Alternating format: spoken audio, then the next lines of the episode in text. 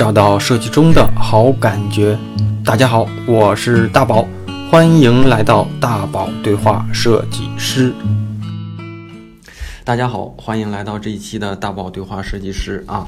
呃，我在想啊，大概是我工作的第二年左右，那个时候我是在广告创意行业啊。那个时候，嗯，大概是通过 QQ 啊，就有人加我说他是广告行业的那种专业猎头，然后加完我之后呢，就在 QQ 里问我啊哪个公司啊什么级别多少钱。然后那个时候就觉得吧，有猎头关注到自己是一件特别荣幸的事儿。那时候也不懂嘛，总觉得猎头是个啊，好像是一个特别神秘的职业啊。后来就越加越多，那个时候都在 QQ，然后从一两个到十几个，到最后几十个，我感觉我那个 QQ 上都可以建个群了。然后呃，我我我就觉得在广告行业里，其实换工作也是一个挺频繁的事儿。但是我发现，真正在广告行业里需要换工作的时候，这些猎头还真的没有帮得上我。后来呢，就从广告行业转型到互联网，然后转型到互联网的时候，嗯，也不知道从什么时候，突然也有猎头开始加我。然后后来我就发现啊，微信上我的那个猎头朋友就越来越多。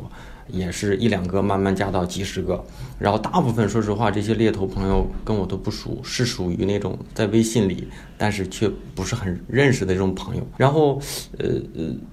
但是确实也有这样的，就是这种猎头朋友，他会在职业上给你一些建议啊，比如说某个公司的某个岗位值不值得去啊，某些岗位的薪资大概在多少比较合适啊，在多少可能是啊对自己来说是吃亏的啊，所以我后续呢，就是在自己的这种求职生涯里啊，确实有这样交到比较算是比较真心的朋友啊。然后今天呢，我就找了这样的一个猎头朋友，那我把他当朋友介绍的时候呢，基本上就是。跟我其他那些啊，只有一个微信名但是不认识的这样的人都剔除剔除掉了啊。然后我也在想，其实啊，猎头可能对于我来说不算是一个啊，这个年纪这个这个资历来说，可能不算是一个特别。就是那种呃神秘的一个一个职业，但是我觉得在二线城市、三线城市，甚至说啊，有些人只听过却没有真正接触过猎头的这种在路上的设计师朋友们啊，他肯定还是一个啊挺好奇的岗位。然后有的时候我们会说，猎头其实是啊在背后啊卖掉我们的这群人，所以我就觉得今天是一个挺值得去跟大家聊一聊。就是猎头是一个什么样的职业啊？他们都怎样工作？然后再就是以猎头的视角，帮我们看一看某些公司、某些企业他们招聘上有什么一些啊一些喜好偏重。然后再就是就是以猎头的视角帮你看一看啊，就是你在求职的时候要注意的一些求职建议吧啊。所以我今天又讲多了，然后呃，请今天的嘉宾给大家打个招呼。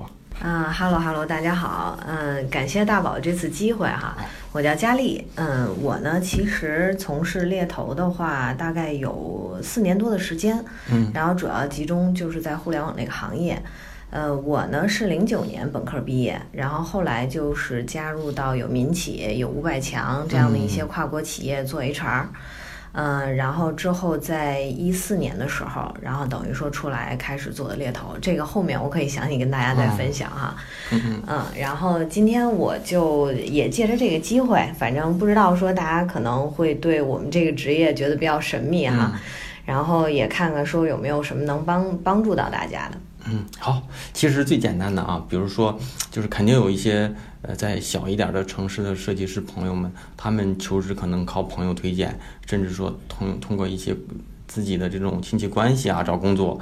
但是呢，肯定还有一些设计师呢，他根本就接触不到猎头。所以，开篇的第一问就是给大家普及一下，大概猎头是一个呃什么样的职业？好，好，没问题。嗯，其实猎头在中国这个几年呢，它最开始是起源于一些外企。嗯，因为其实，在嗯发达国家呢，这个猎头这个行业是一个很成熟的一个一个呃，就是一个职业吧。就他们很多呢，可能在某一个领域大概深耕了有二三十年。你会发现，有些外国的一些猎头，可能他们年纪都不小了，有的是五六十，甚至六七十。都会在这个行业，因为他们其实积呃积累了大部分这个行业主要的一些人脉，以及说他不会说我在找人的过程中完全不知道这个职位是干什么的，或者我我都说不清楚这个行业这个公司，所以，呃，在国外呢，它其实是非常专业的这么一个一个职业了。然后在国内呢，呃，其实早期现在这两年我们会发现相对还规范一些。可能呃刚进入到中国的时候，尤其是我们身边偶尔会接触到，大部分可能会觉得类似电销。那我打个电话，考不考虑机会啊？啊，我这儿有一二三四个公司，甚至我给你发个列表，然后你有没有感兴趣的？薪资我能给你 double 啊，triple 啊，对吧？他就依据这个来。那大概是在什么时候，就是在国内开始有这种像你刚才说这种？嗯，其实我觉得是源于在这一个行业的一个成熟度。比如说早期的猎头可能在于地产行业，当时是赚了一笔钱，还有通信行业。比如当年的像诺基亚呀、阿尔卡特呀什么这些还比较火的时候，然后那个时候猎头呢，可能是因为其实它出现就在于说，我理解是可能市场的一些信息不对称。嗯，那比如说作为我们的企业，你不可能我能掌握这个行业所有的一些人才，对吧？然后对于人才来讲呢，我们又不可能说每天都关注企业的发展或者市场行情的变化。我根本也不知道说哪个公司今天会招人，明天会招人，他们又不会说所有的岗位都放在网上去公布出来，所以它其实是基于这个信息方面。但是呢，我们这个人才的这个追赶呢，其实又呃达不到企业的一个发展速度。它需要大量人才的时候，这个时候猎头其实是呃最好的一个时机。那慢慢呢，其实就是这基于这个行业，因为我们大家都会有一个波峰，然后有一个低谷嘛。那其实过了波峰以后呢，那如果说我们过去猎头都是在于这个电销的行业还能赚得着钱，那将来比如说慢慢我行业发展没那么快了，公司需求没那么大了，那我的 high con 也紧缩了，那所以我相对于要人的标准也高了。嗯，那基本上比如说我们 high level 的人，你可能你打个电话考考虑机会这种，你又说不清楚，那基本也不会有合作的机会。所以慢慢就会优胜劣汰嘛，这个猎头就慢慢的他会有一个通道吧，就是筛选出一些相对你愿意扎下去、愿意研究的比较深，然后人脉又比较广，嗯，相对呢又专业一些的人可能会留下来，剩下一部分人就可能慢慢会淘汰了。嗯嗯，其实现在相对来说，猎头还是主要是在帮企业找一些中高端一些的。对，因为，嗯，其实现在对于猎头还有一点点小的误解，包括我身边也有啊。比如说我爸妈或者是同学朋友一说，哎，你不是当猎头吗？说那个我现在找工作，你你给推荐推荐。我 我其实对我其实也挺无语，因为我们可能跟就大家理解说猎头就是我找工作找猎头，但其实每一个猎头真正好的猎头，他是在某一个领域做得非常好的人。因为大家其实每天每个人都二十四小时嘛，大家精力都有限。如果想在某一个领域我们做专注了以后，或者我们想达到一定成就，其实就是一个时间或者是一个精力的投入积累哈。对我们没可能说对所有的行业、所有的职位我们都能 cover，那太牛了。那我问问啊，比如说就一般。呃，一个求职者或者在一个企业里的一个一个从业者，他大概是在工作到呃怎么样一个年龄，大概在什么样的一个行业的一个啊企业规模的时候，啊猎头愿意去，甚至说比较比较受猎头欢迎的这样的一个，嗯，其实就比如以互联网行业，明白明白，以互联网设计是最好的，明白你的意思。其实我觉得，呃，这个问题我们可以结合上一个，就是说。呃，对于猎头的这个职业的一个定位来看，因为像我们，我们如果不理解为人才的中介的话，我们其实是更多的是为我们的客户寻找更合适的人。那这里面为什么说合适呢？而不是说优秀这个词哈？因为其实大部分岗位，我们每个人都有优劣势。嗯，这个岗位来讲呢，它也是在现阶段，它可能需要某一类的人。而不是说我可能现在我所有的岗位我都要找全才，都要找最完美的，没有最完美。所以呢，是基于客户的需求。比如说，呃，今天客户快速的发展，像我早期也跟滴滴合作过哈，就那个时候滴滴可能刚起步，大概在一五年左右。那个时候，当时开个玩笑啊，这个我不知道，能不能？对对对对，大家就那个呃听一听哈。不能录我就给裁掉。对对，就是当时的 HR 跟我们讲，他们呃有一次也是跟老大有了一个对赌的协议，就是说可能一个月我们招招够多少多少人，然后会有一个团队的奖励。嗯。啊，然后所以呢，那在那一个月当中，我们不能说降低标准吧，但一定是说我们需要大量的人嘛。因为你基数越大，那相对你能找找到合适的人，对对对，就会大就概率就会越大。所以在那个阶段呢，那他可能我举个例子，比如说，呃，我我习惯用阿里的职级哈，啊比如说我们 P 六的，哎，对吧可以拿阿阿里来讲，对对对，我以阿里做做做比较啊，嗯。比如说 P 六的，你就大批来吧，就是嗯。我我们特别需要啊，那可能那必然职级相对低一些，我们的池子就越大。嗯，你相对高的那个，比如说我们到 P 八、P 九，甚至是 P 十的人，那一定是凤毛麟角的。嗯所以基于大的池子里面呢，那可能我们找的范围就广一些，因为我们不能简简单单说，你说一定他两年工作经验就不如三年、四年吗？或者一定那个十年的就更好吗？对吧其实也？没有一个硬性的标准，对对还是得看人。对，所以啊还是要看人。好，咱一会儿举例子可以多拿阿里来讲。一是阿里呢，大家都知道；二是呢，啊，以阿里一个标杆儿，其实在我们这行业里，阿里的 P 六啊有一个内部的啊，等于等于腾讯的多少，等于滴滴的等多少，等于百度多少。其实我们内部大概会有这么一个标准。对，啊，所以咱一会儿拿这个讲就行啊。嗯那再再说一个啊，比如说你从从推荐到最后这求职者入职啊，包括说刚开始怎么去筛选这样的人，大概有什么样的流程，或者说快一点的话多长时间，慢一点的话经历过多长时间？OK，明白。嗯呃，其实相对来讲，在推荐的这个流程当中，大公司会相对慢一些。嗯嗯呃，比方说我知道的，像 BAT 这个量级呢，它通常可能进一个人，来来回回面试有有个三四轮儿、五六轮儿，甚至哦七八轮儿，对对吧？所以呢，它可能在这个上面，因为来回要协调时间，就会比较慢。嗯但是呢，像一些创业公司，我们也有今天面试，恨不得明天 offer 就出了。啊，对吧？所以这个呢，呃，大体上其实流程和环节都类似。比如说，如果说我们是呃通过猎头的话，肯定第一步我们先要跟这个候选人有一个电话也好，或者见面也好，我们一个深入的沟通。比如说，我们要相互了解，嗯，像这个人选的一些特点，或者他的一些呃能力的一些呃边界吧，或者他的一些优劣势。然后我们对于客户呢，还有一些职位的一些信息，同时也要分享给这个人选。甚至可能，如果我们一些客户是呃合作的时间比较久呢，我们也会有一些提示，比如说我们要见的面试官或者这个职位比较关注是某一类的问题，大家可以提前准备一下。嗯嗯嗯，对，然后之后呢，我们会嗯根据人选的情况和以及他提供的一些简历和作品，我们会做自己的一个一个推荐报告。并不是说可能你给到我简历，我直接扔过去了啊，那个可能也有哈，但是我也是基于我个人角度，但是我说实话啊，这个嗯。又又得中间听你这么一讲，我得插一句，嗯，就是我我觉得我微信上我没有系统计过，我觉得我嗯。我加的微信猎头的这种有的算朋友，有的都不算啊，嗯。就是稀稀拉拉的，我印象当中三五十个应该可能有，嗯。但是但是我有也有的也会聊过嘛，有嗯有的，但是我是真觉得我接触到这么多人，家里你是。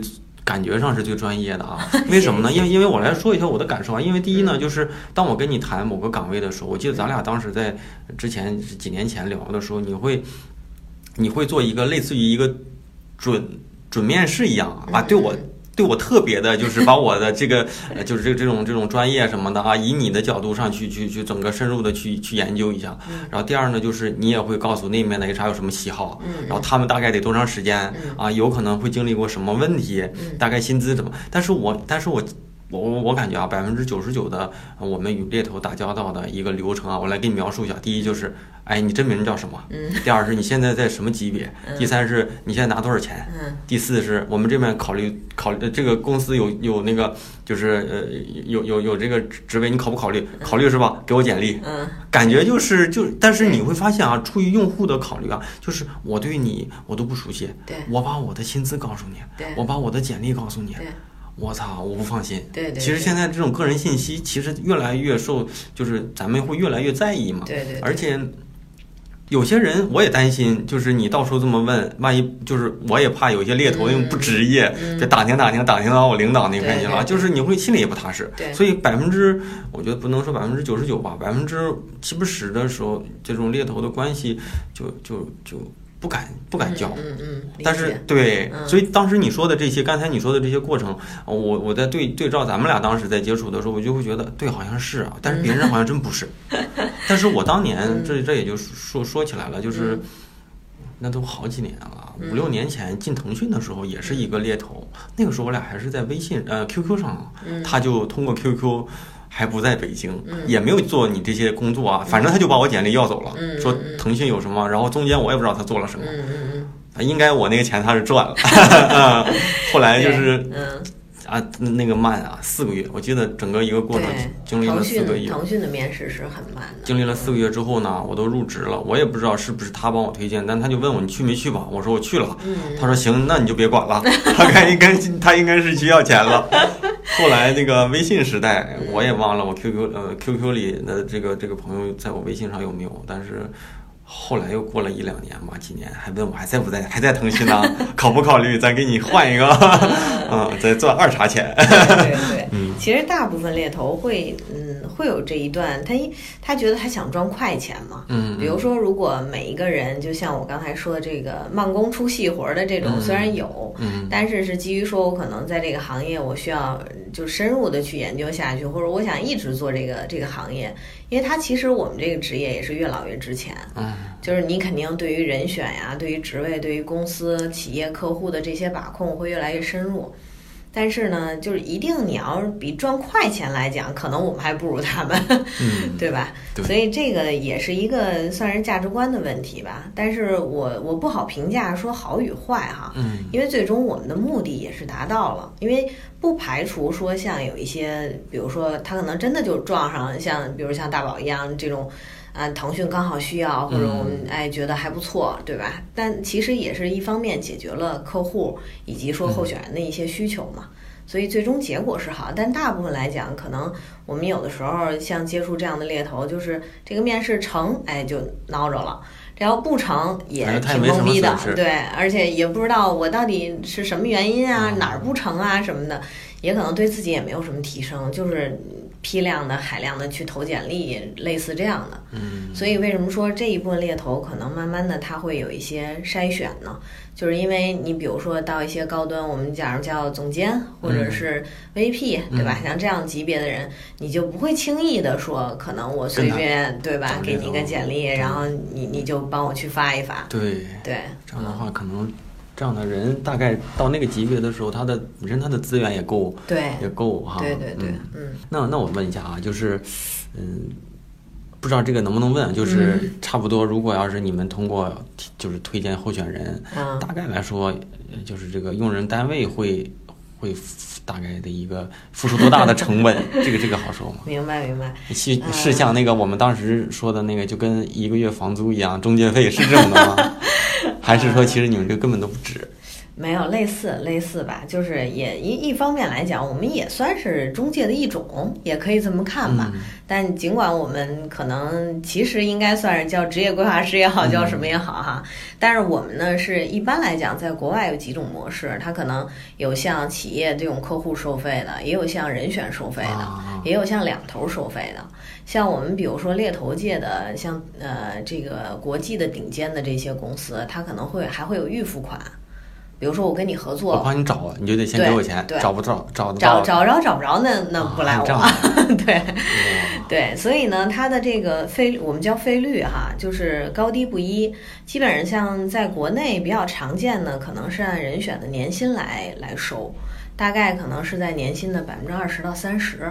他是他是怎么样一个？就是假如说这个人，呃，入职了就算成功，还是转正了才算成功？不不不，我们要呃，就是有一定的保证期，就是他得比如说有约定有三个月，有六个月的。啊，就转正呗。对对对，但是就是说，可能级别越高呢，或者说，呃呃，企业相对它规模比较大的时候，或者岗位比较重要的时候，嗯它可能要求保证期会长一些，啊，所以要根据合同的一个约定。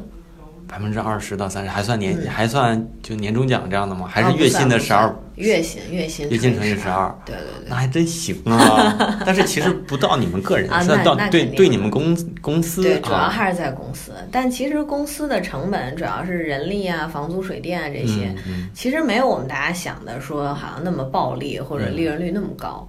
对，其实整体下来，呃，基本还就算是温饱吧，肯定没有各位可能挣得多。不一定，我觉得你们也也得看，也有那呃呃也有那种高峰期嘛，就是每年的几月份比较容易。呃，其实也不算，就是好多人问我说，是不是也跟房市似的，有什么金九银十、金三银四因为假如说假如说年底了，可能嗯想换的人就少，可能年初了想换的人多，那想换的人多，是不是理论上你们推推你看的也多，这你还是有误区了。是吗？对，你看，就比如说，我们还是要根据企业的一些需求。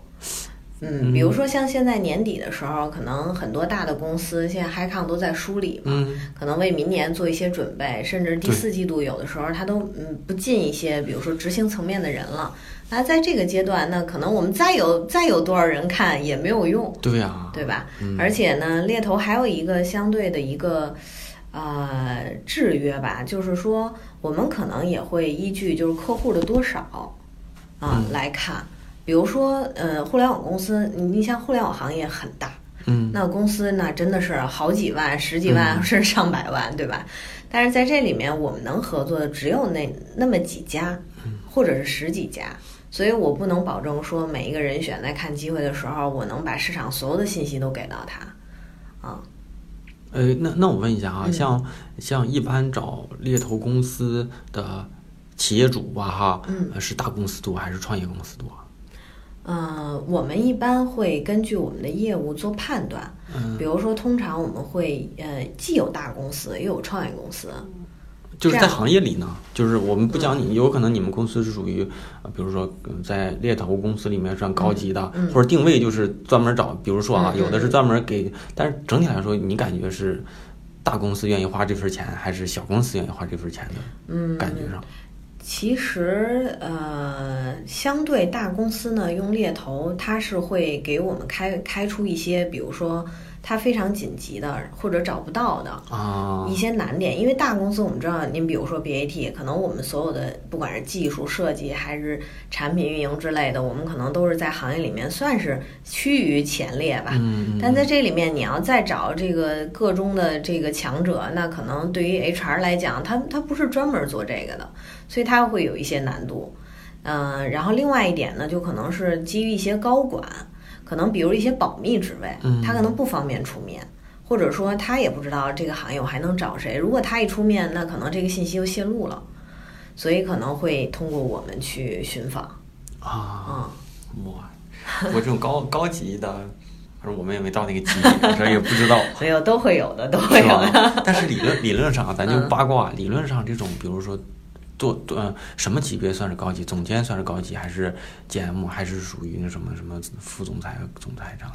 嗯，其实对于我们的判断，你不基于 title 或者年薪，我们可能呃，比方说就是我们其实存在的价值就给客户解决问题嘛，嗯或者解决他的难题。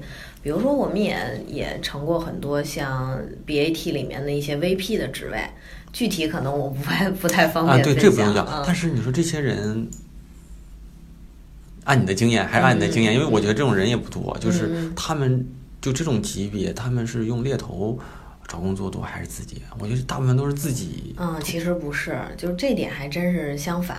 是吧？嗯，因为呃，比如说，如果呃，你好比说，假如你今天是一个公司的算是一个掌权者，我觉得我到设计总监了。嗯，我觉得所有大公司的人，我应该都认识，都认，就每个公司都应该认识几个了。可是你认识归认识，但第一，首先，呃，可能从心理上，你不见得是说，哎，我现在要看机会，说你那儿缺不缺人，或者比如说别人要看机会，他也不确定你现在的状态，他可能也不好过来问你，啊，而且尤其是圈子也不大，大家可能比如我问你了，那可能泄露。对你的老板一知道说，哎，你怎么骂我人啊什么的，是吧？就这些，而且包括谈心，你也不好谈呀。你说这都是哥们儿，你怎么对谈？对，你是要多还是要少，还是怎么来？也不好意思暴露在你对对对，所以其实啊很多反而到高级的人，他会公事公办，对这个不走你这茬。对对对，但当然他不是刻意非要走猎头通道，嗯或者走 HR 通道，或者是朋友关系啊。因为所有我们其实职业发展都是一些也算是机缘巧合吧。嗯嗯，那有没有就是你在呃这种从业过程当中遇到那种奇葩事儿，比如说奇葩的 呃推荐者或者奇葩的 HR 这样的小故事？啊、都那那肯定年年有。你就你就 你印象当中比较比较，就就就你认为奇葩的，能分享一两个？嗯，我觉得就是首先就是人选，因为其实见多了以后，你要现在真让我说一两件特别奇葩的，我有我我可能一时间都举不上来，因为。嗯，比如说，可能在早期我刚当猎头的时候，有些东西我接受不了，或者觉得哎怎么这样什么的。现在其实见怪不怪了。啊比如经常会有说候选人可能我们也征得他的同意了，也聊得挺好的，然后推荐到客户那边去以后约面试就失联了，就电话也不接，最近信也不回。我们这边也有这样的啊但是不是通过猎头，就是嗯他投简历过来，嗯然后我们约面试，约第一次他说嗯有事儿改时间，嗯他而且他是在马上到这个点儿了，他说今天来不了，嗯然后给他改完时间，第二次又到那个点儿又来不了，第三次又到改了三次时间，对所以我们就说他们来了 也不面了。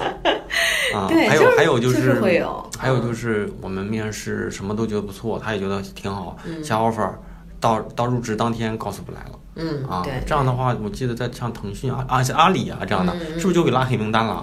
嗯，你不不能说肯定会拉黑名单。啊阿里基本上可能你呃连续两次你要是拒了他的 offer，基本上他可能也就不太会找你了，因为他就觉得你可能确实意向不太强。嗯，然后还有是比较恶劣的是说，可能嗯，像假如说临到那天拒了吧，那肯定心里不舒服。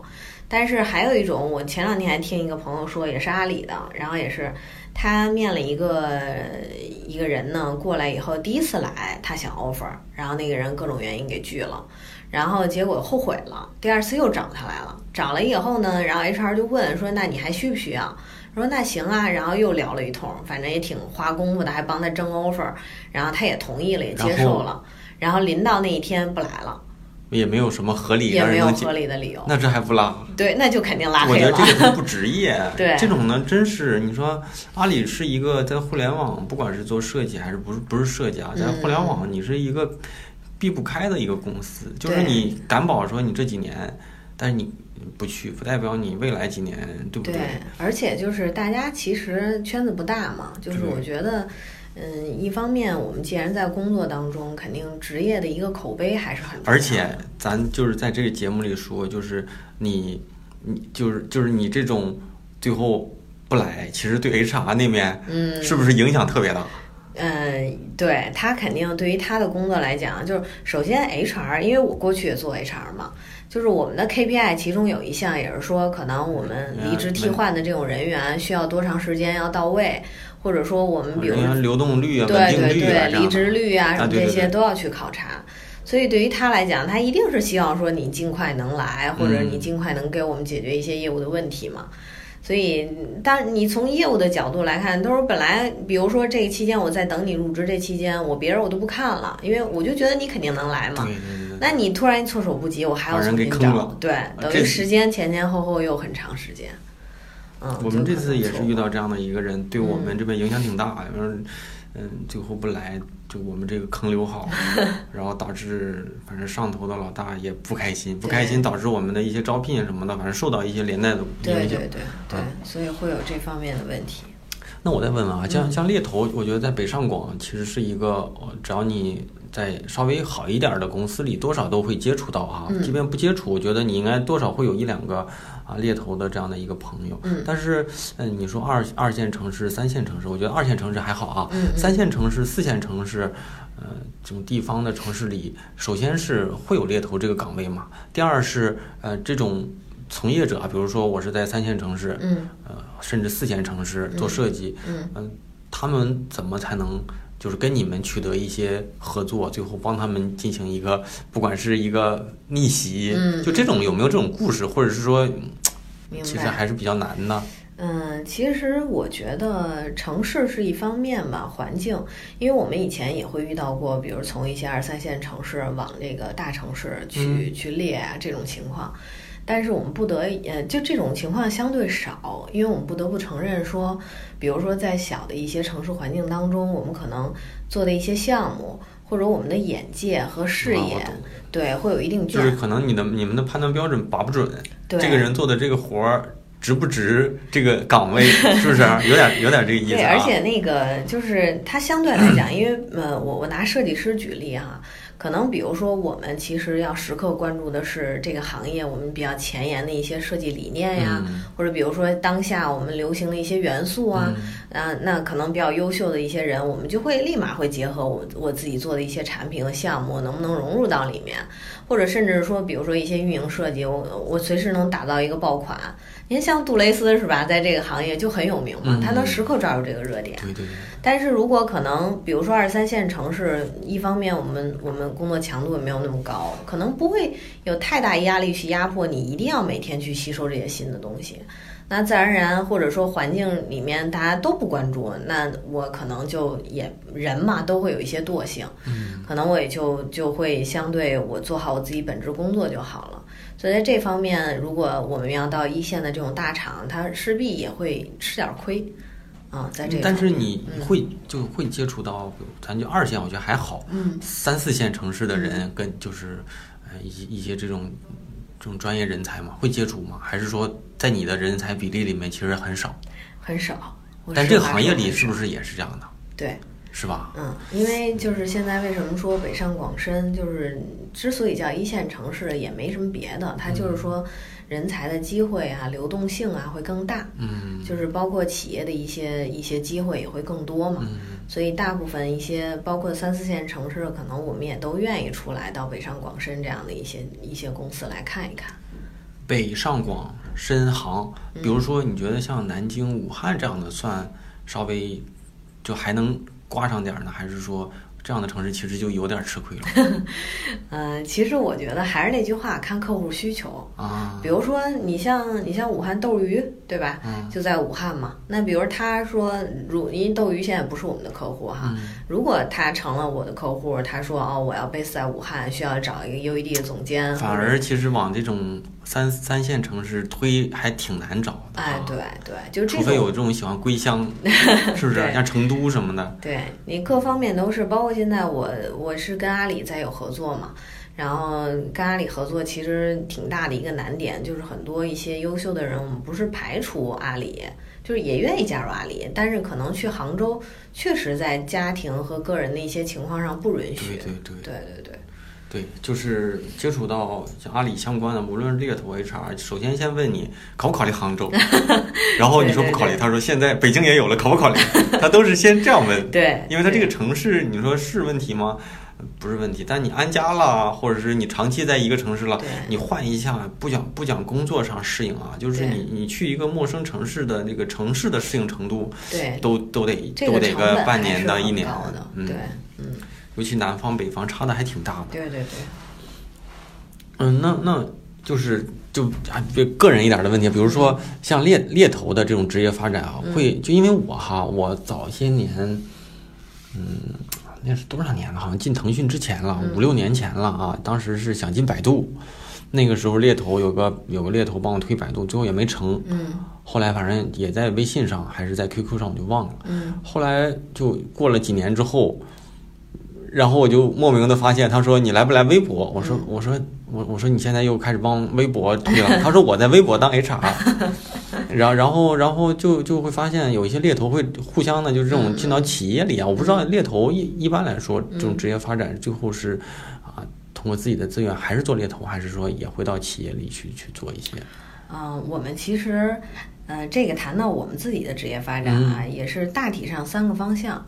一个呢，可能是说像你说的，到一些企业里面，我们就转 in house 了，我们叫 in house 嘛，就是可能呃做一些 HR 的招聘啊，或者是这种 HRBP 呀、对吧？嗯然后第二个呢是可能就比如说也也有自己单干的，就比如自己开猎头公司，或者是做一些 freelancer，、嗯，就是这个我就有这样的朋友。对对对，就是我可能呃短期内的合作一些项目，帮人找找人啊，结个钱啊这种。嗯然后还有一种呢，他可能是说，呃，比如说我我继续可能在我自己的这个公司，就是不停的在猎头公司去转换嘛，但是大部分可能同一个行业，比如说我就是在互联网这互联网对这些公司里面去转，啊。嗯其实，嗯，假如说你一直在互联网这边，就是这种这种工作，突然假如说啊换一个行业，其实基本上你的过去的经验经验还有，人脉就全没了，是吧？对，因为像我自己本身为例啊，我原来其实我最开始前五年多吧，在企业里面做 HR，我一直是保险公司，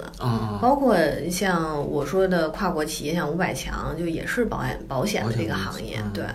所以呢，当时其实出来我没太想过，就没太想过说具体我目标目标是互联网还是保险还是金融。但正好呢，当时我我出来以后，第一家那个公司，它恰好就是要转型做互联网。等于我就随着这一波，然后就进入到这个行业，也是机缘巧合，而且是属于互联网起势的那一两年，就起势那一两年，一零一二年、一四一三，呃，一四一四年、一四一三一四吧，就那会儿，对。然后呢，等于说从那会儿一直做到现在吧，其实，嗯，到今天，如果这个行业我做这么久了，如果说，呃，假假设啊，有一天说互联网我没有了，或者也也成落寞了。嗯，我觉得如果现在再让我转换到其他的行业是 OK 的，就是因为它其实，呃，虽然有一些人脉是没有，但你就比方说过去你像诺基亚黄了，对吧？或者是像一些地产公司黄了，你会发现那些人也并没有失业，对吧？因为所以说，其实这一部分也是考察猎头的一个技能，就是他需要快速的去学习一个行业或者学习一个职业，嗯。然后甚至说，我们需要就是呃，我们的人脉可能是我们的安身立命之本，但是呢，我们不基于人脉去做事儿。比如说，并不是说，比如我跟大宝是个朋友，然后我的职业生涯我就是要把大宝卖出去。哎，你说这个话，我当年嗯，就是。就头两年在广告公司，当时在奥美，也属于属于好挺好的公司嘛。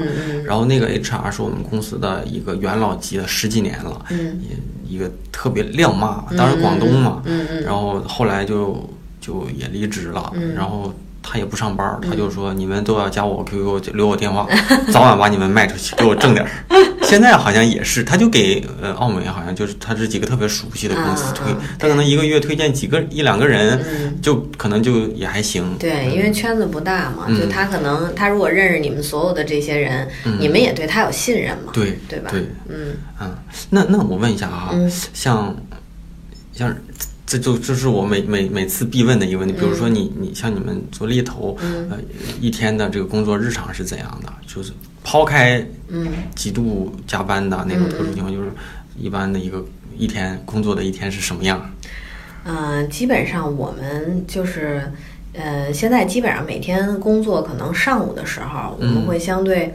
比如说，根据客户的一些需求，或者近期我们有一些重点的一些寻访的方向，可能先不管是从呃网上的一些信息，还是我们公司，因为每个公司也会有自己的人才库嘛，还是说，比如说呃朋友的一些引荐，就各个方向嘛。一般上午会说去呃找一找人啊，或者是聊一聊啊，看看这个机会，甚至在中间会穿插着，比如说跟同事一个对焦，或者跟 HR 的一个沟通。然后基本上可能到下午的时候，我们大部分会跟呃有一些重点的一些人选，我们也会电话，或者是呃就是约约的这个电话沟通，或者甚至见面沟通。嗯，因为就像你一开始说的，说可能我你的微信里，你是我见过的第一个猎头，对，真的活了。除了听事儿呢，真的真的真的，是啊，剩下的全是在呃微微信跟 QQ 上。这个其实也是也是一个算是呃算是一个交往的一个技巧吧。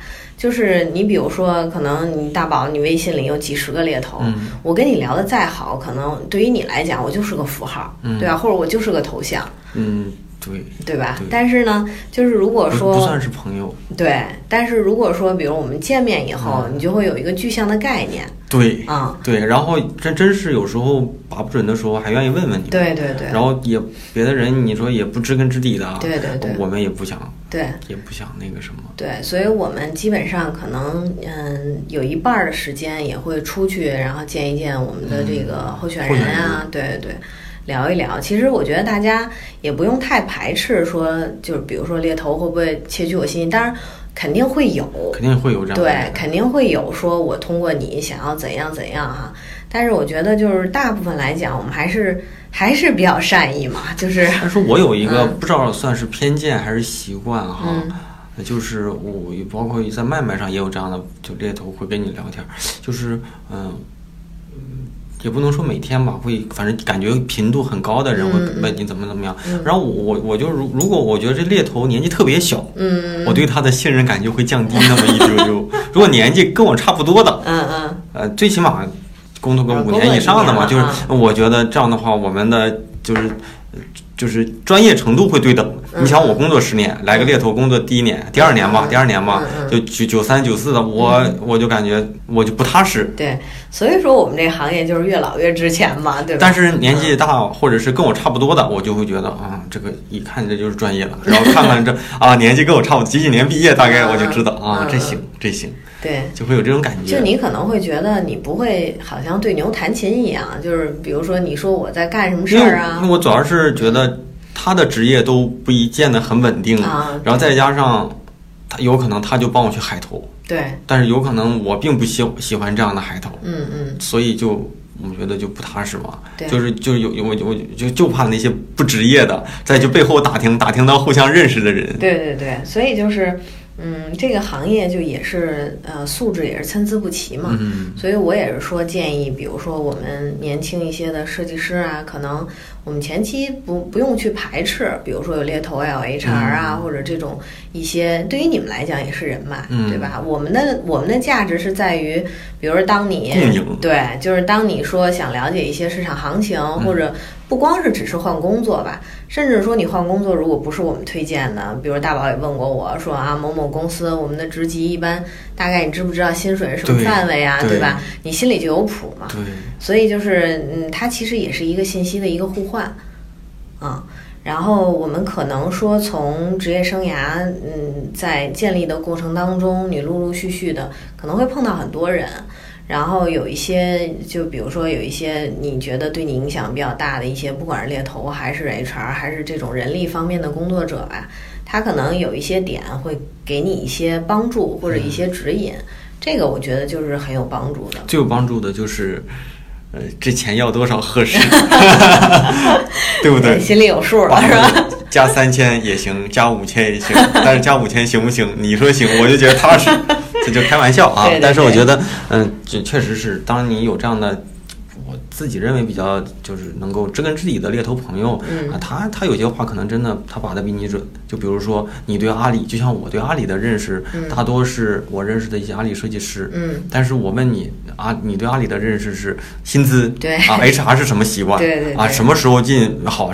或者说他的这些性格什么的啊？嗯嗯嗯。所以我觉得这个不一样。对，嗯嗯。那咱最后问几个特别实际的问题啊，就是就。就比较挨着我们这期的主题，就是猎头是怎么把人给卖掉的 啊？当然也不是吧，就是一些我觉得听咱们节目的人大多都是比我小的人，比我小的人里面有，甚至说有一天我在朋友圈上我问了一个问题，就是我的朋友圈里，嗯，年纪最大的多大？年纪最小的多小？嗯嗯，最大的好像有一个四十六岁的一个，我应该叫大姐了吧？她说他。意外的看到我文章，听到我节目，觉得讲的特别好，所以他就把我的文章和节目推荐给他女儿听。他女儿学设计的啊，还有的就是让我惊了，十六岁、十七岁的，还有初中生，初中生就是十四五岁。他是喜欢设计吗？对，嗯，因为我微信上也跟我说过，说想考什么学设计、考设计就这类的，所以好多人我觉得他们面对求职，甚至好多时候是有有的啊，有的是被动的。有的是在路上啊，有的是嗯，可能本身自己呃，不管是学历呀、专业呀，可能并没有那么扎实的时候，但是他也得面临着求职，赶到这个份儿上了嘛。所以我们可以问一些，我我替他们问一些特别实际的问题啊。嗯，我觉得这这一段大家可以仔细听一听，我觉得对大家应该是有帮助的。嗯啊，嗯，第一个就是，呃，一般来说，呃，一年的这种求职高峰期是出现在。哪哪几个月？嗯，其实我觉得除了年底的这一段儿，嗯，就是大概是从呃每年的十月，呃，或者是从十一月吧，十一月，十一月一直到来年就春节这个附近，嗯，就像还是我说的，就是可能一方面我们企业呢是也都在梳理自己的业务，也都在重新调整为明年准备，嗯，它 Hi 抗呢出来的不会特别多，然后并且呢，大部分公司有的可能刚校招完。就一些基础的岗位也都差不多填满。然后再者，从我们求职者来讲呢，就是说，可能我都已经这时候了，我还不等个年终奖是吧？就是但凡你不是待着特不舒服，你可能也就得忍一忍。对对对，也就先等一等了。所以这段只能说相对是。嗯，不那么活跃，但是也不保证哈，因为时时刻刻市场都在变化。就是我们每个人，我还是那句话，就我们不要排斥说接触一些机会。嗯嗯，就是这个，因为有的时候这也是一种缘分。就你不知道，可能某一天谁谁的一个电话或者是一个一个见面，对 对，改变你的人生嘛。对，嗯，所以我再插一插一句，我怕我一会儿忘了，这是提纲之外的。现列现在佳丽已经。是还做设计这块的吗？对，我还也还做设计这块。那你到时候方便留到，也可能咱们这边的小伙伴儿，嗯，我不知道条件呀、资历呀，不知道合不合适啊。但是，嗯嗯，就算是一个小广告，算是一个友情广告，就是佳丽这边主要是合作阿里这边的哈。对对对。所以到时候看看吧，不管是发到微信上，还是发到咱们节目下面的留言区。嗯。我我相信肯定有我，但是他陆陆续续的有一些人会加你的，因为因为因为，甚至说希望你给一些建议，职场建议的都有，没问题。他不像微信一下子就会加很多人，它是电台是陆陆续续的。啊啊，没关系没关系，因为我呃说实话，我本身公益性也不是那么强，就是我可能你会发现，就咱们相处也是，就不是说我们一切以呃什么利益为前提啊，或者怎么我一定要怎么样啊什么的。就是也也欢迎大家，反正多交流嘛。因为我是想在我这个职业上面一条路走到黑的，所以说不定哪天是吧，我我可能加了一个人是下一个 某某公司的 CEO、VP 之类的。而且那个佳丽，嗯，坐标海淀西二旗啊，我相信，因为因为我们这个就就包括粉丝微信上、微信公众号上和那个。和那个就是电台里就也有一些人在这边，因为我那那时候还坐地铁，坐地铁就被粉丝看到了，啊，说看到我了，没好意思叫我。然后我也接着大宝出名了。那倒不能，因为这还没到那个曝光量，但是应该会有一些人那个会联系你，在后期看看怎么方便。好好。嗯，第二就是一般我我们设计啊，就是一两年属于。属于初级设计师啊，或者设计师三到五年，五年前后属于一个资深一些的吧，在任何一些公司里，都是需求量最大的哈。所以，嗯，这样的一个资深的一个岗位，它算不上高阶啊，但是资深的一些岗位，嗯，一般如果跳槽，它大概，比如说啊，大概率涨薪多少？是一个正常的市场接纳范围。嗯，其实我觉得可能大部分，因为很能理解啊，就我们工作，我一直觉得工作我们就是为了更好的去生活嘛，所以谈钱这个事儿没什么可避讳的。嗯，但是呢，我觉得这个其实没有一个严格的界定，我们一般跳槽可能在百分之二十左右，就是这个是一个合理的一个范围，但是。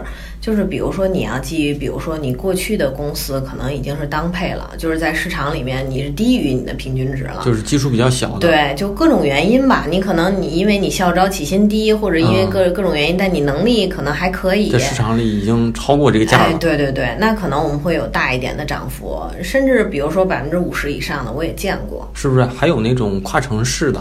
啊，对，会稍微。稍微再调高一些哈，但是，一般大的企业呢，呃，就是还是说回来，就是 HR 它会有比较严格的一些薪资制度，比如说他会要要求说，我就如果假如你今天是十 K。那如果你想要二十 K，可能在大公司里面，它系统根本过不去，它必须按 special case 给你申请，因为公司它一般会有，比如说严，你你从外部社招进来以后，我们就卡在百分之二十或者三十，最多是这个涨幅，所以他也没有办法。那种那种就得需要一些特批，对对，就得需要特批了。嗯嗯，所以所以所以小伙伴们可以可以了解一下，就如果说你现在。你你大概知道你的钱是一个市场里的一个正常的一个价价格啊，所以想进大公司占不了多少便宜，差不多啊。对对，差不太多。差不多。嗯。比如说，嗯嗯，像我就有有有一个初中同学，嗯，然后他后来在日本上的大学，在日本求职，现在工作，现在也有十十来年了，在日本。他就说，在日本呢，嗯，如果你在一家公司待不上三年。你出去都找不到工作，就日本把那个就是属于所谓的这种稳定性看得特别重要，就是这算是一个忠诚度嘛。他说三年是一个起，嗯就是你可以就是好多人就一干一辈子或者十年八年的，但是三年以内嗯你出来就很难找工作。嗯在咱国内或者在互联网这领域里，嗯一般你说多少年是一个及格线，嗯但是最好是多少年，适当的可以换一换。以你的这个经历，明白，其实那个你像在中国也是因为互联网是属于新兴的这个行业嘛，所以它其实会给年轻人很多的机会。但是呢，呃，其实这个行业也不太喜欢年纪特别大的，原因是他觉得没有创造力嘛，嗯或者你身精力、体力上你都跟不上了，这也能理解。但是往往机会越多呢，可能我们在挑的时候也眼花缭乱了，就是哎，我这儿刚跳了一个十 K 的，那给我一十五 K，我又动心了。对，然后没过半年，老板又不怎么好，完了又有一二十 K 的，我又动心了，对吧？它其实是一个水涨船高，但是呢，就是在国内，基本上我们见到的简历，嗯，最起码吧，就是你你比如说五年以内的，咱们咱们打比方，你至少有一家你是要坚持到两到三年，两三年，对，这是一个比较好的。对对对，你你可能偶尔，比如说有一个半年的问你有一个合理的解释，比如我突然踩坑了，嗯原因是什么？比如这个公司要黄了，嗯或者是嗯，他当初许诺的和我现在不一样，具体能说得出来也可以。但是即便是这样，你你绝对不能说好像我半年就跳一次，半年跳一次，那你什么样理由也、嗯也没办法。嗯，那就是及格是多少？就是你这是两三年是比较合适的嘛？对但是最少其实是不是也得一年？最少。其实你要是比如说咱还拿五年也五年为例啊，嗯。如果你五年换了五份工作，其实我觉得可能对下一份他雇主也会再考虑你的稳定度，因为嗯你首先你看你来一家嗯加入一家公司，你从适应。到你说熟悉，对吧？到你做出贡献，其实基本上是三个月以后了。嗯，就是前三个月你肯定试用期期间，你就是你就是在熟悉环境，你不见得会产生什么价值。你刚一产生价值的时候，你走了，那作为公司来讲，就是多大的损失，对。对吧？哎，你说说到这个，咱再跳回到上一个话题，我又想到一个问题啊就就是嗯嗯，不管是从你这边经手的，嗯还是身边有朋友的，就是你知道的一些消息里，就互联网公司里，哪个公司相对来说给人给人给人给人的薪资比较暴利一些？就因为因为我这是因为我这是突然想到了我一个朋友的故事啊，就是。上半年的时候，我们当时在一起饭桌上，我有个同事就说了，我他妈的有一个同事，嗯，去某条啊嗯某条面试，嗯。好像当时就两三万了吧？他不是他不是做设计，他是一个技术岗好像是两万多，嗯。两两两两呃两万多还是三万的，好像是。是一个技术的一个开发还是什么的，他直接去某条面试的时候，人家那边人就说你现在多少钱？他说我现在，比如说吧，就是三万，嗯嗯对面的那个人直接就说：“我们这边给你六万。”嗯嗯然后那个人直接就惊了，嗯那个人直接就就问了，说：“为什么给我这么多钱？”嗯嗯嗯他说：“我们给你这么多钱，我们在起码在三年内行业里不会给到你这个数，嗯所以我们不担心你会被撬走。但是我们这边工作压力强度也绝对，意思说也也也绝对是在行业里算是算得上的嗯嗯。所以你这边经历过的就是。”或者就是知道的大概是哪哪些公司相对来说出出手嗯和明白，我明白你意思。其实我对这个问题，嗯，我也见过，就比如给 double、给 triple 都有。但是我们其实要要想一想，比如说在这个市场，基本上我们假如说是价值在三万，嗯如果对方给六万的话，一定首先是他想在你身上榨取至少六万的价值。我觉得也是对吧？不管是时间上、精力上，还是你的能力上，就是他一定是，就是因为资本家，我们没有说是做慈善，对吧？他 offer 你进去，就是他一定是希望你一个人能干两个人的事儿。所以这点我们先要自己心里有个数，不要说被一个大的 offer 给拍晕。如果你能承受这种工作压力和强度，那我觉得还好。但是大部分人我见到的，可能 double 进去的，嗯，坚持不了太长。对，我觉得也是。对，然后你要说可能，呃，对于公司来讲呢，我觉得是这么看，比如说像你刚才说的那个是技术朋友，对吧？那某条呢，可能是以技术为导向，或者他面试的部门是比如说核心的一些技术部门。那在这块儿呢，就是以技术为导向的，他一定希望，如果这个人在技术这个领域很优秀，或者他的潜力很大，那可能我老板，因为毕竟不是掏我自己腰包嘛，但是在可能承受范围内，我一定是希望给你咱高高兴兴的来，嗯，咱公司也不是没钱，是吧？也别说压你这点儿这个一 k 两 k 的不值当，对吧？然后，但是比如说作为我们设计师来讲。那一定我们不可能是到这种技术为导向的公司能拿到 double 的 offer 啊，除非他某一个阶段特别需要一个这样的一个人，对，比如说我们他非要这段要推广到市场，要打造爆款，那你比如说做杜蕾斯的人，可能我去面试他就会 offer 啊，所以这个是一个也是一个机遇和时机，谈不上说某一个公司我特别大方，所有人都都能多给钱，我觉得应该也不是。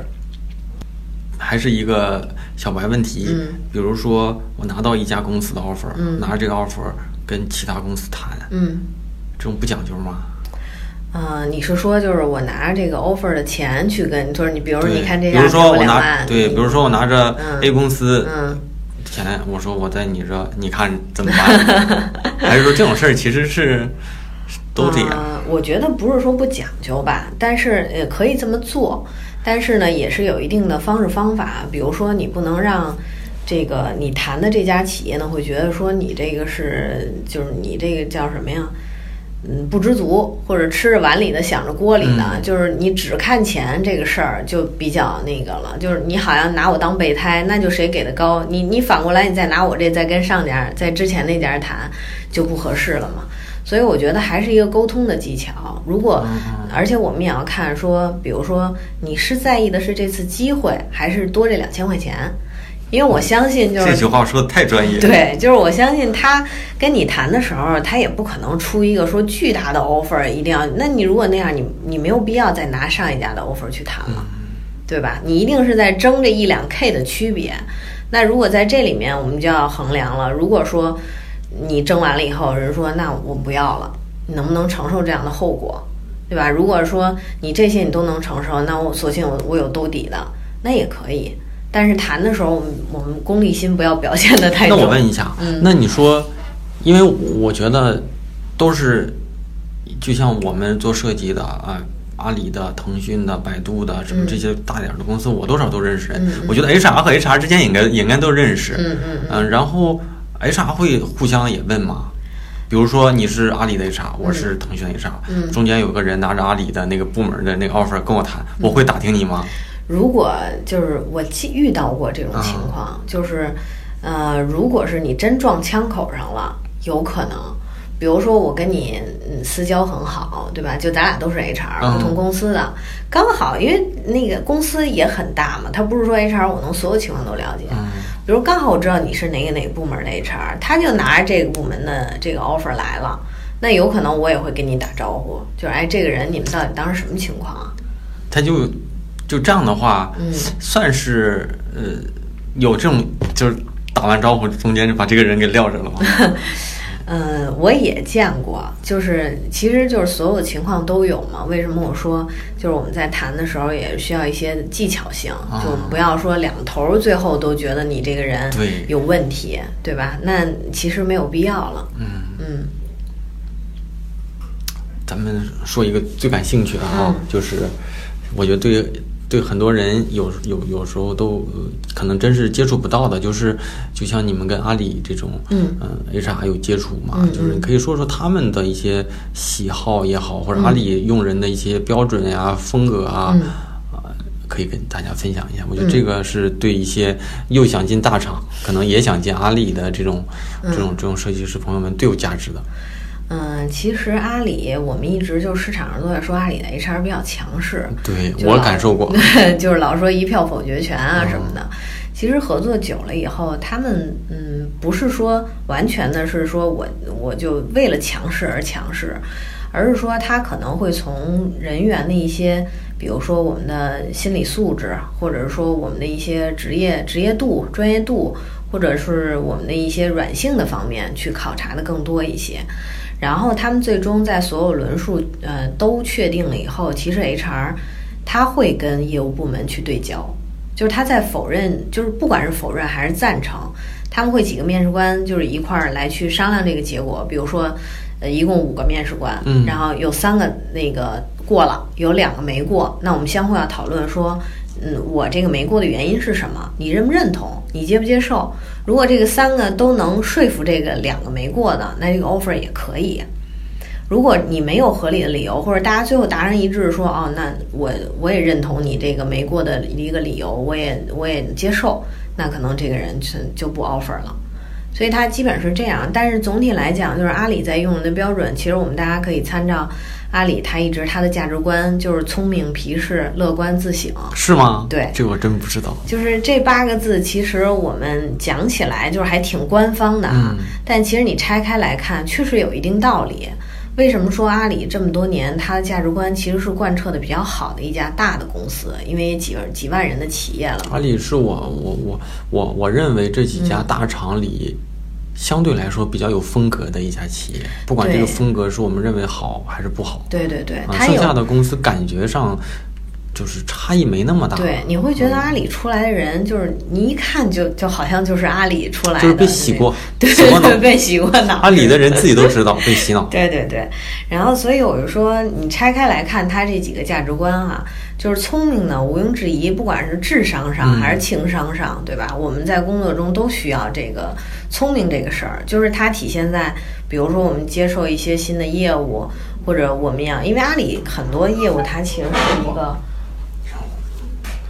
它其实是一个创新，就是说，嗯，它呢很多情况下就是它做的是这个行业里面没人做过的，所以我们没有可能去说借鉴一些其他的一些一些业务，嗯所以在这里面呢，就是他需要这个人呢去拥抱变化，拥抱市场嘛，嗯嗯这样的话他才能走到这个市场的前沿。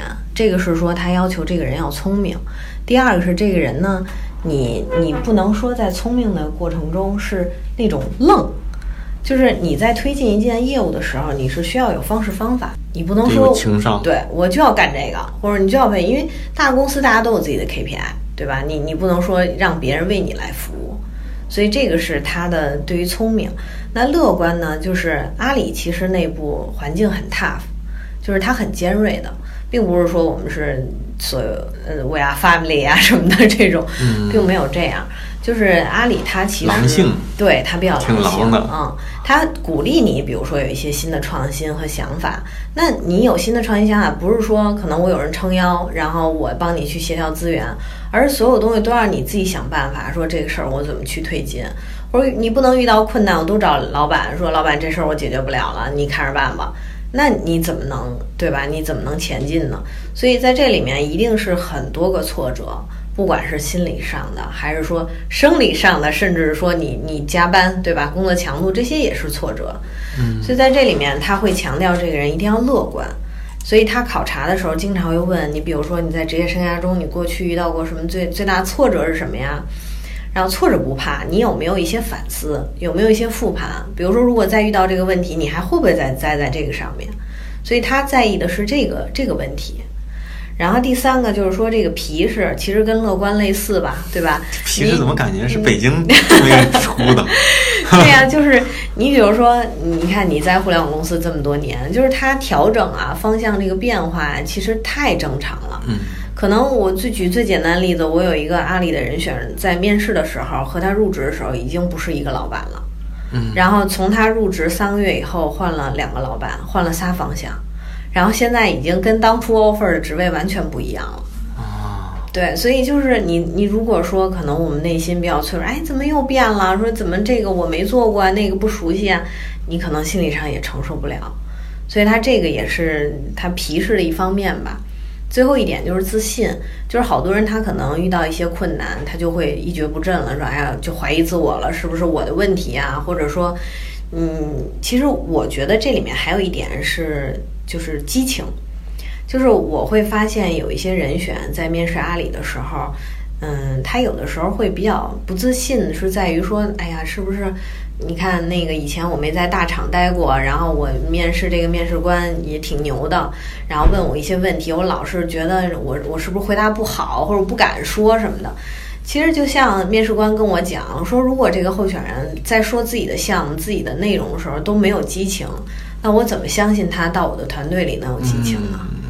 啊，我觉得这些话挺受用，而且你在说的时候，我在比照我，我觉得这里面这几点吧，我觉得有我做的好的，嗯。啊，也有我，就你一说，我觉得也是我的痛点，嗯。就是我做的也不好，嗯。啊，就是我可能有一些，我就不说哪一点啊，嗯。我我不能自我检讨，但是这里面我觉得我做的也有不好的，但是其实我相信你呃听听咱们这期节目的这些小朋友啊，嗯就是可能现在你感受不到，有些时候啊，但是你工作越久，这里面说的所有的状况，你在工作当中都会遇得到，啊，有些时候是。甚至是恶的，就是这些事儿就是坑，但是你就要，呃，跌倒了之后还得起来，之后还得笑一笑，对真的，因为因为我我我我在听你说的时候，第一就是我在对照我的职业生涯里面就有这些坑，嗯。第二就是我在对照我阿里在后来去阿里的同事，嗯呃，跟我讲的一些故事啊，嗯就是内部的内部的这种厮杀挺重的，对就是强者你你你你就是站在镁光灯下，对对然后年底几十万，对到手，对然后弱者可能就是什么都没有，对甚至说就被，嗯，就是被给卡掉了，都也有。就是这种，我觉得阿里是一个这几家企业里面相对来说狼性文化还挺重的，然后员工，呃，认同阿里这种价值观的员工，嗯，就真是那种为了公司拼，就是挺舍得拼的。对，因为其实嗯，阿里出来的人，你会发现大部分人他单兵作战能力很强。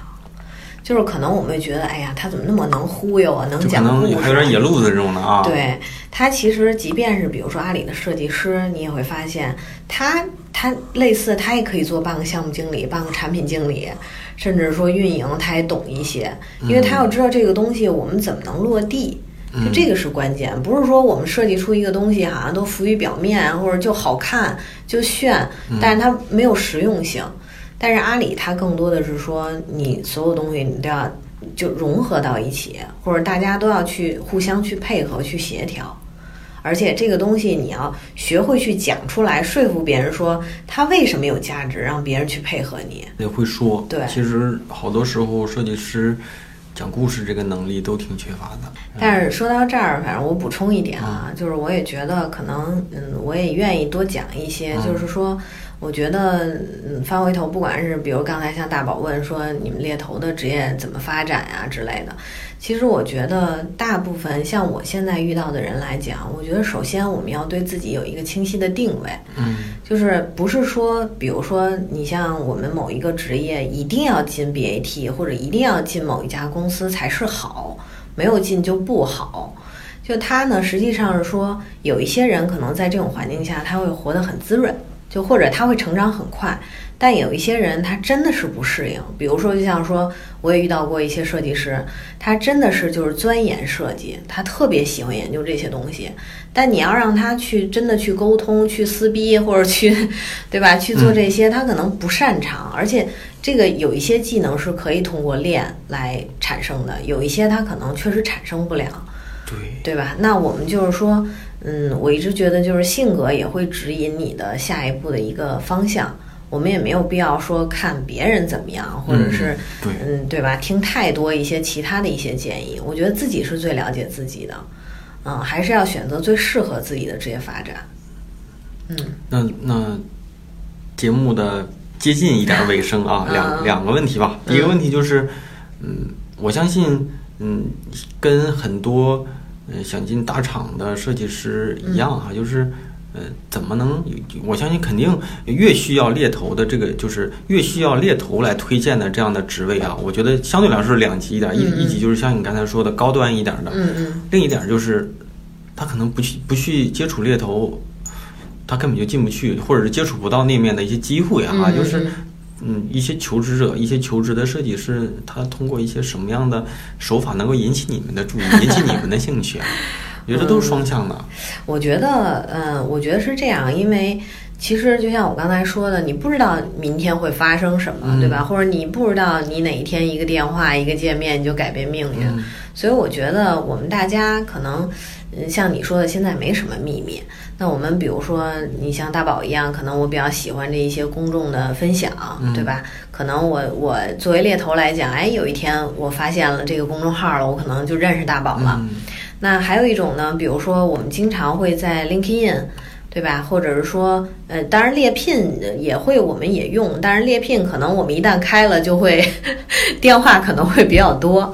就如果不是说真正在急需急需要寻找机会的话，我们可以说更新一下，但是你就不要开联系方式。啊，就是呃，我的意思是说，以嗯，包括像麦麦，嗯，我们就可能随时在更新状态，或者是一些自己做过的一些事情，当然非隐私类的哈。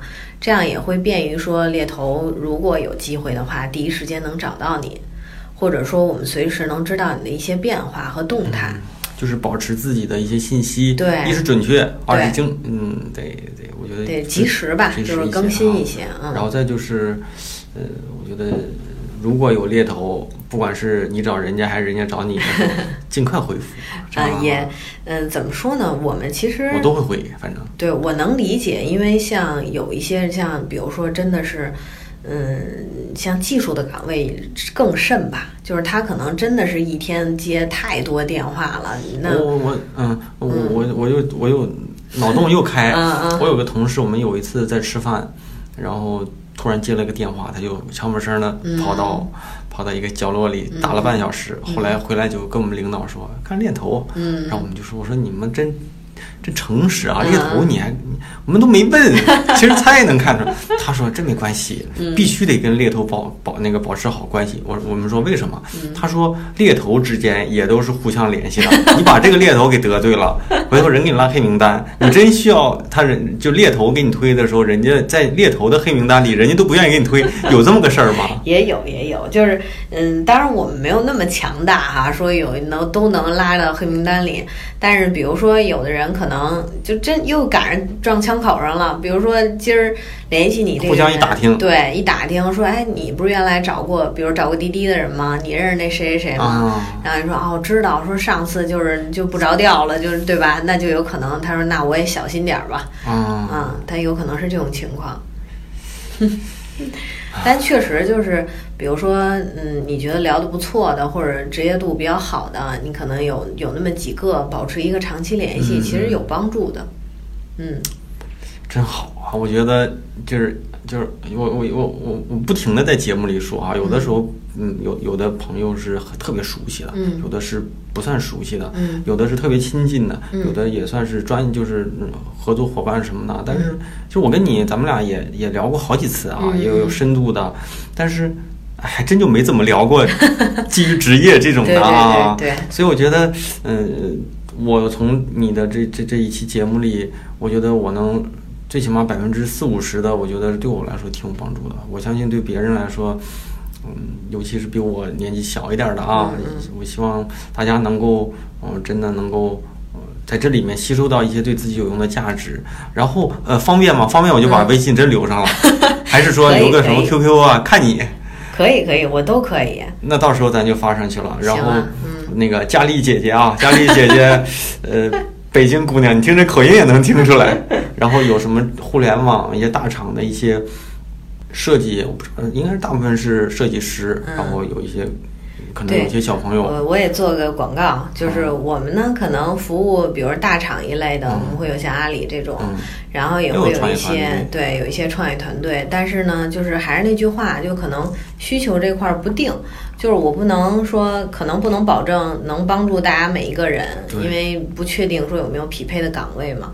但是也欢迎说大家多交流。就是比如说有一些问题呀，或者是有一些困惑呀，我觉得力所能及吧，我我也会说，嗯，跟大家分享分享。反正我也挺能说的。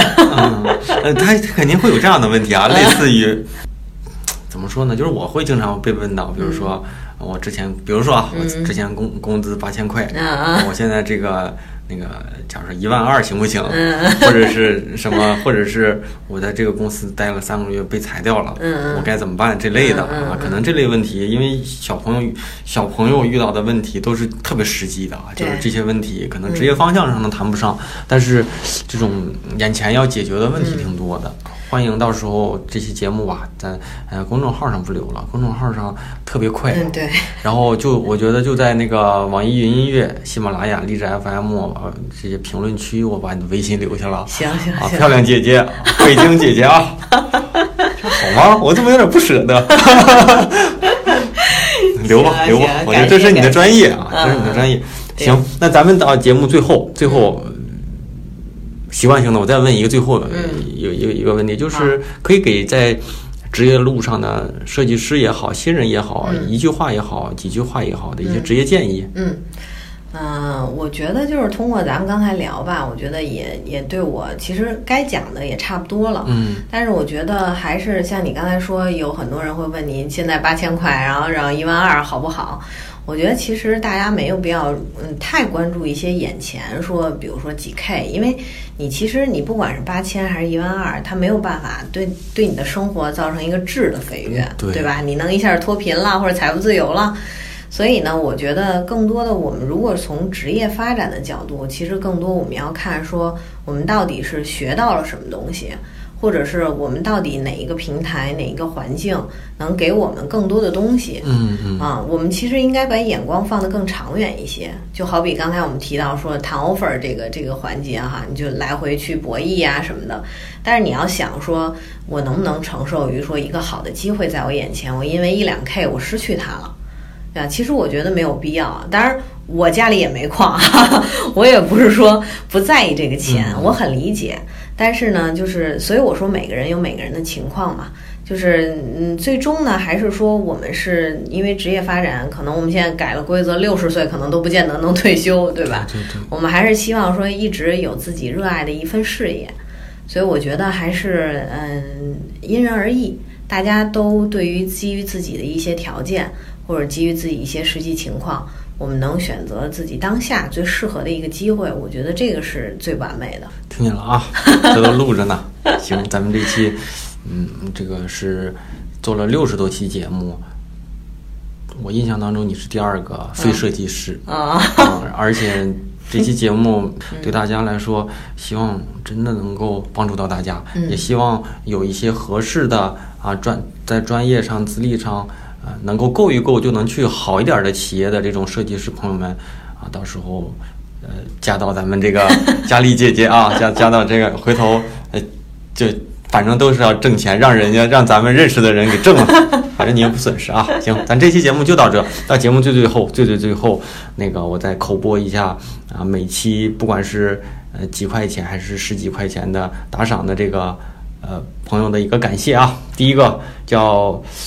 Double Week 啊，第二个叫朱波，第三个叫啊 Word，第四个 L I Z，第五个叫大呲花，第六个东域已逝啊，这里面有有四五个同学啊，都是好像是经常打赏的小伙伴，那感谢大家的打赏，大感谢大家的收听和评论。那上一期还有上上一期两期节目，大家越来可能也是啊这个。这个这个关注度啊和订阅数的一个嗯都涨起来了，所以大家的这个评论啊什么的越来越热烈。希望咱们这一期继续留言起来啊！然后咱们在留言留言区会把那个佳丽姐姐的这个微信啊，其实不是姐姐，应该是妹妹，按我算是妹妹啊，但是应该比你们会大一点啊。然后的微信会留到评论区，然后有什么问题啊，也可以在评论区里面提出来啊。我我也会让人家在评论区也都看一看。行，那咱们这期节目就到这，咱们下周再见。好，拜拜，拜拜，拜拜。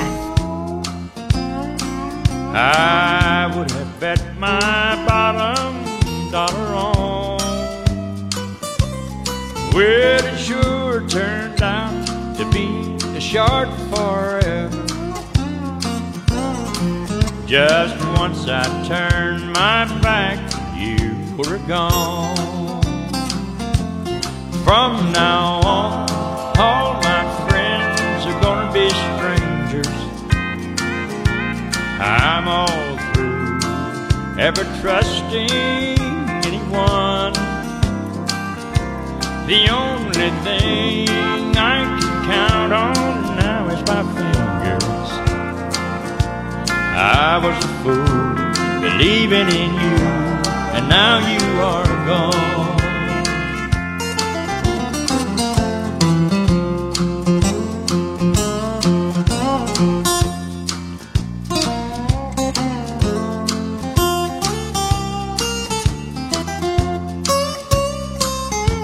It amazes me not knowing any better than to think I had a love that would be true. Well, I should be taken out and tarred and feathered to have let myself be taken in by you. From now on,